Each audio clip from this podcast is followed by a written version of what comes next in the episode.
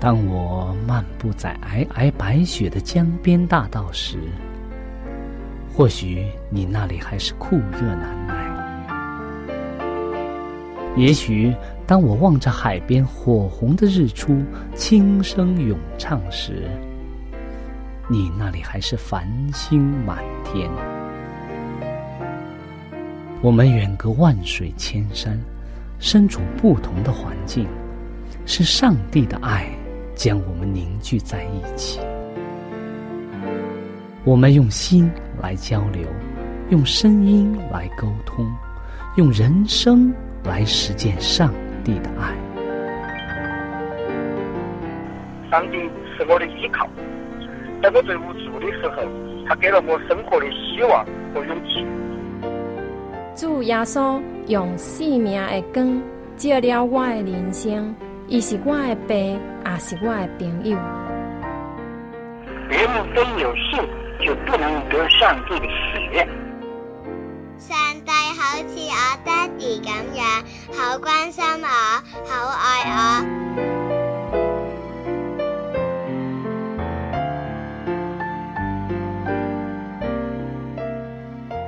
亲爱的听众朋友，我是小明。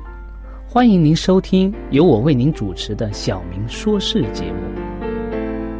在这里呢，我们将以轻松愉快的互动方式，来与您分享一些有趣的哲理故事、人物故事，或发生在你我身边的故事。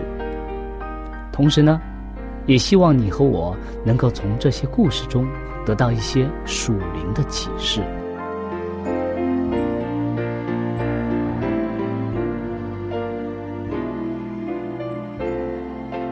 欢迎您收听《小明说事》。亲爱的听众朋友，很高兴我们又在空中相遇了。在今天的节目当中，我们会和大家共同来分享一则有关爱的故事。在开始之前呢，我们大家先低头闭目，我们来一起做一个简短的祷告。爱我们的天赋，主要因为你的爱，使我们在空中与大家能够共同分享你奇妙的作为。求主你帮助我们，使我们能够通过你的爱去激励我们的人生，使我们的人生被你的爱所充满，也能够使我们的人生成为见证你的爱的人生。我们献上这样的祷告，是奉耶稣基督的名。阿门。好的，亲爱的听众朋友，我们今天分享的这则故事是和我们圣经中一个非常重要的一个道理有关的，是什么呢？是爱你的仇敌。圣经在马太福音五章第四十四节有这样的记载：要爱你们的仇敌，为那。逼迫你们的祷告，有的时候啊，甚至我们的朋友，我们都很难去爱，去真正的去关心啊，去爱他们。要爱我们的仇敌，更不是一件简单或者是容易的事情。如何去爱那些让我们生气的人？如何去？爱那些希他希望我们生病、希望我们不如意、希望我们不高兴的人呢？善待恨我们的人，都是很难的。然而，要让我们去爱他，真的是很难。但是在基督里，在基督的爱的激励之下呀，我们可以为那些反对我们、使我们不快乐的人祷告。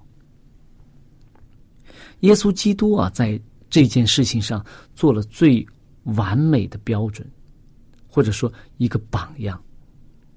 当他被钉在十字架上的时候啊，他的双手在流血，他的心在流血，但是他忍受着你我所犯的罪的这种痛苦，然而他却为逼迫他的人们祷告说。父啊，赦免他们，因为他们所做的，他们不知道。耶稣基督真是一个完美的标准，我们很难想象他在被这些人所定死的同时，还在为他们祷告，说他们所做的他们不知道，求上帝原谅他们。在历史当中啊，有一位这样的一位，在印度的历史上一位非常伟大的一个领袖，他也是他的人生也是学像耶稣的人生。这位叫马达甘地的领袖啊，他是一位具有同样精神的人。在一九四七年。曾经有人啊想用那个土制的炸弹杀掉他。当他发现的时候，事后啊，他却说：“没有人可以轻看这些投炸弹、走在迷途之中的这些年轻人。他也许啊认为我是一位印度主义的仇敌。他求他的朋友们为这位年轻人祷告。”后来，在一八四八年，他被暗杀了。如果他没有被暗杀的话，或者说暗杀未遂的话，他还活着，我们相信他一定还会饶恕那个暗杀他的人。在一九四八年一月三十一日下午大概五点多的时候啊，马大甘地朝着自己已经。有五百多个信众参加的祷告的那个广场走过去。当他走到那里的时候啊，人们站起来拥向他。大家都想看清楚这位穿着白袍、穿着草鞋的小个子的领袖的模样。在印度当时的传统的习俗当中啊，人们经常是以手掌互相拍手掌作为。欢迎的这种礼节，甘地啊，他微笑着走向他昔日所做的这个木质的月台。一位婆罗门的高阶层的人员啊，他穿过了群众，走向最前排。当甘地走近的时候啊，他起身向甘地行礼。突然间呀，他从夹克中间啊。夹克的口袋里面拿出了手枪，朝着甘地连开了三枪。甘地只叹息了一声，说：“天啊！”然后他才他就倒在地上死了。两个小时之后啊，首相加瓦哈尔乃如在无线电当中啊，要印度的群众们面对甘地的死亡。这个悲剧，他要求大家以祈祷的力量来代替暴力。我们大家如果了解这个印度的历史的时候，我们就知道，这个马大甘地就是人们经常所说的谁呀？就是那个圣雄甘地。他曾经任这个当时啊，任印度国大党的领袖。他是。印度民族解放运动的著名领导人，他也提出一个非常有力的这个运动，也是一个非常有力的运动的这个领袖是什么？是当年的非暴力不合作运动。他被刺杀的时候啊，是当时正处在哪里呀？他正身处在德里，就是当时印度的这个首都德里，他在做晚岛。他被印度教的极右分子啊，极端右右翼分子开枪射杀了。当时他只有七十九岁。他呼吁啊，当时印度各派之间，因为当时印度虽然独立了以后，但是各派系各各个教派之间呀。发生了很多流血的冲突啊，很多的这个不一致的东西，所以呢，他呼吁当时的印度各派啊之间能够团结一致，结束这种流血冲突的局面。甘地的一生啊，他赢得了许许多多这个男女老少对他的这个敬仰和爱戴，包括有各种信仰的欧洲人，还有当时印度本国持有不同政治倾向的人。当时的这个马达甘地，他提倡什么？提倡和平和爱。所以，我们了解这个历史之后，我们能够看到，当当时的这个马达甘地，他希望人类用和平的方式去相处，用爱的方式相相处，去爱周围的人，甚至要夺去他生命的人，他也希望大家为他祷告。我们在人生当中，我们不像。马达甘地有威胁我们生命的仇敌，我们没有吧？我们的仇敌可能只是他想增加我们的痛苦，让我们不快乐，或者说他在某些利益上和我们有冲突，所以希望用他的方式来压迫我们、逼迫我们。我们的仇敌可能仅仅是这样的人而已，但是这些真的是我们的仇敌吗？这些人，就是我们应该去爱的人。你愿意去尝试去爱你身边这种不喜欢你的人，或者说甚至逼迫你的人吗？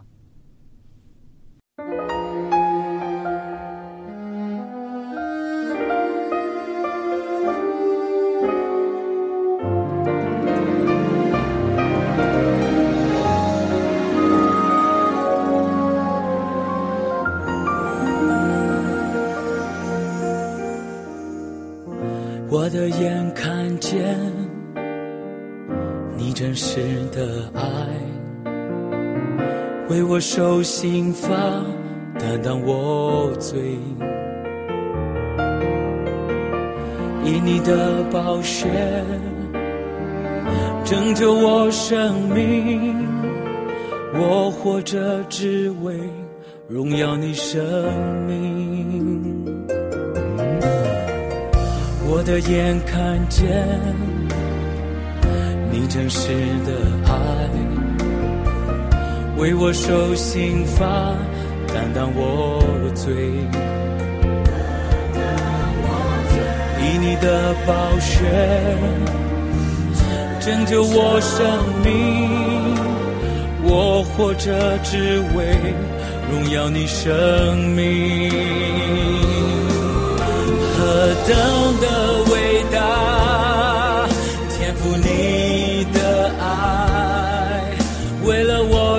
我牺牲你唯一的爱子。何等的宝贵，耶稣你宝血接近我的心，恢复我的生命。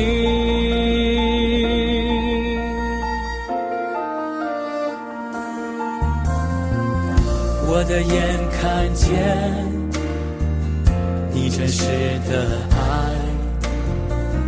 为我受刑罚，担当我罪，以你的宝血拯救我生命，我活着只为荣耀你生命。何等的伟大，天赋你牺牲你唯一的爱子。何等的宝贵，耶稣你宝血接近我的心，恢复我的生命。你赐下新的大能气息，是我能完全的生命超乎一切。你拯救我。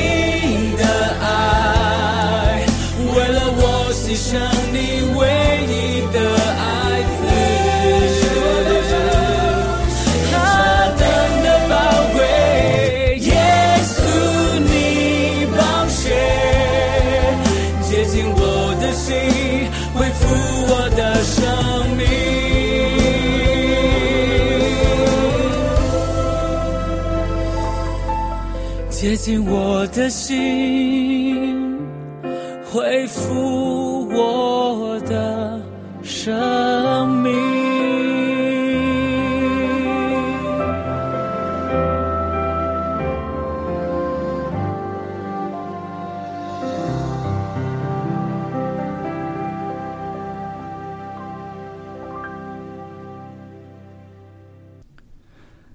亲爱的听众朋友，今天我们所给大家讲的故事是当年也是在历史上非常有名的圣雄甘地的故事。他面对那些希希望他死、希望夺去他生命的人，他像基督一样去爱他们，希望大家为他们祷告，希望他们以一种和平和仁爱的方式去面对自己的同民族、同国的人。那么，我们每个人，我们怎么能够才能够真正的在人世的这个生活当中去爱身边的人，甚至去爱我们的仇敌呢？我想，如果我们只是靠着我们个人的知识、个人的修养、个人的经验，我们不可能做到去爱自己的仇敌。因为人世间没有一种道理说我们应该去爱自己的仇敌。我们所学到的知识，我们所受到的这种教育，告诉我们我们应该去爱人，我们应该去倡导和平。但是呢，我们从来没有一种真正的倡导说我们应该去爱那些害我们的人。这就是我们。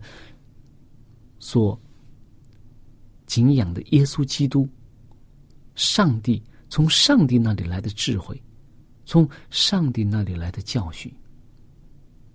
正如耶稣，我们可以看在圣经当中，耶稣的一生当中啊，他是怎么样去面对周围的人。我们说，在圣经当中啊，特别是在四福音书当中，记载了很多耶稣爱人的。信息是吧？他爱那些在受苦受难当中的人，他爱那些瞎子，使他们能够重见光明；他爱那些瘫痪的人，使他们能够重新站起来；他也爱那些手或者说手枯干了的人，有残疾的人，患这个血肉病的妇人。他甚至爱那些已经死死去了的。他曾经几次让死人复活。我们可以看到，耶稣对他身边的人、对他周围的人，甚至陌生的人，他充满了一种基督的爱，充满了一种上帝的爱。那么，对他不好的人。或者说恨他的人，甚至要害他命的人，耶稣到底是怎么样做的呢？我们举一个例子，犹大。耶稣的十二个门徒当中啊，这个犹大一直是跟随耶稣，但是他跟随耶稣的目的是希望怎么样啊？希望将来有一天耶稣做王的时候啊，得势的时候，他也怎么样啊？从中受贿。他的目的。是不一样的，所以啊，圣经当中记载犹大是个怎么样的人啊？当大家熟悉圣经的时候，我们就记得在圣经当中，当玛利亚用这个真拿达的香膏，用价值三十两银子的这个真拿达香膏抹耶稣的脚的时候，又用眼泪擦干耶稣脚的时候啊，这个。犹大怎么样啊？犹大说：“这些钱呢，怎么样？可以卖，把这个一这个香膏可以卖了，卖了钱可以周济穷穷人啊，周周边的穷人。但是圣经当中记载他怎么样啊？他不是真正的想周济穷人，因为他是个贼。他虽然管着这个钱财啊，但是他经常怎么样？从钱财当中取为己用。耶稣知道这些事情吗？耶稣是上帝，是神，他知道身边发生的事情，他也知道犹大的心，他一直试图挽回犹大的心，但是犹大呢，一直拒绝这种圣灵的感动。当耶稣被卖前夕怎么样？犹大为看看到耶稣真的是没有希望了。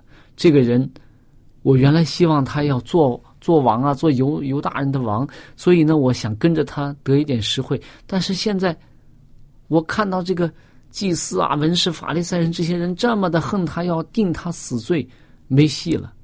我跟着他没有希望了。所以呀，怎么样啊？看能能赚点钱，赚点钱把它卖了吧。所以呢，他用多少啊？三十两银子的价格，把耶稣卖了。所以，对于耶稣来讲，犹大是卖他的人，可以说卖他就相当于什么呀？就是要他的性命因为耶稣很清楚他的使命，也清楚自己要。过世的也知道自己会被交在人的手中，要钉十字架的。但是呀，他一直在挽回犹大，但是犹大最后一直不肯悔改，最后呢，充当了这个角色，卖主卖友的角色。所以在圣经当中啊，马太福音二十六章二十四节，还有马可福音的十四章二十一节，都记载说耶稣对这个犹大的评价。他说：“耶稣怎么样啊？耶稣说，人子必要去世，正如经上指着他所写的。但什么？但卖人子的人有祸了。那人不生在世上倒好。耶稣也是非常爱犹大，他一直希望犹大能够悔改。”但是呢，最后犹大还是走了一条不归路。所以我们可以看到，耶稣究竟是怎么样爱身边的人，以至于他在十字架上那些人怎么样啊？那些人扒了他的衣服，抓阄怎么样？分他的礼衣，而且呀，怎么样？打他的脸是吧？那个，当当这个。他跟这个祭司祭司说话的时候，祭司的仆人打他的脸，说：“你是这样跟大祭司讲话的吗？”还有人怎么样啊？吐唾沫在他脸上，还嘲笑他说：“哇，怎么样？犹太人的王啊！”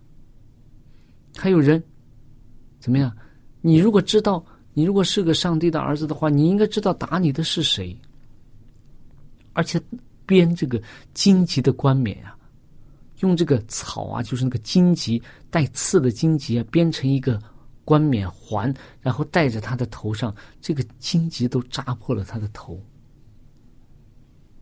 而且这些人残忍的用这个钉子钉穿了他的胳膊，钉穿了他的手，把他挂在十字架上。就是这样的一个情景，耶稣遭受了人所能遭受的。最大的极限，痛苦的极限。但是，当他被挂在这个十字架上的时候，被羞辱，生命临将终止的时候，他还说：“不要纪念这些人的罪，饶恕他们。”所以，当我们人如果真正的能够了解。上帝所要在我们身上所要成就的旨意的时候啊，当我们说圣经当中说耶稣洞悉他的救赎计划，所以呢，他将自己被逼迫、被捉拿、被犹大出卖、被钉十字架，都视为救赎救赎计划的步骤的时候啊，他就很清楚，人在其中的因着自己的软弱和撒旦的引诱。所充当的工具是非常可怜的，所以呢，他怜悯犹大，也怜悯那些定他死罪的人。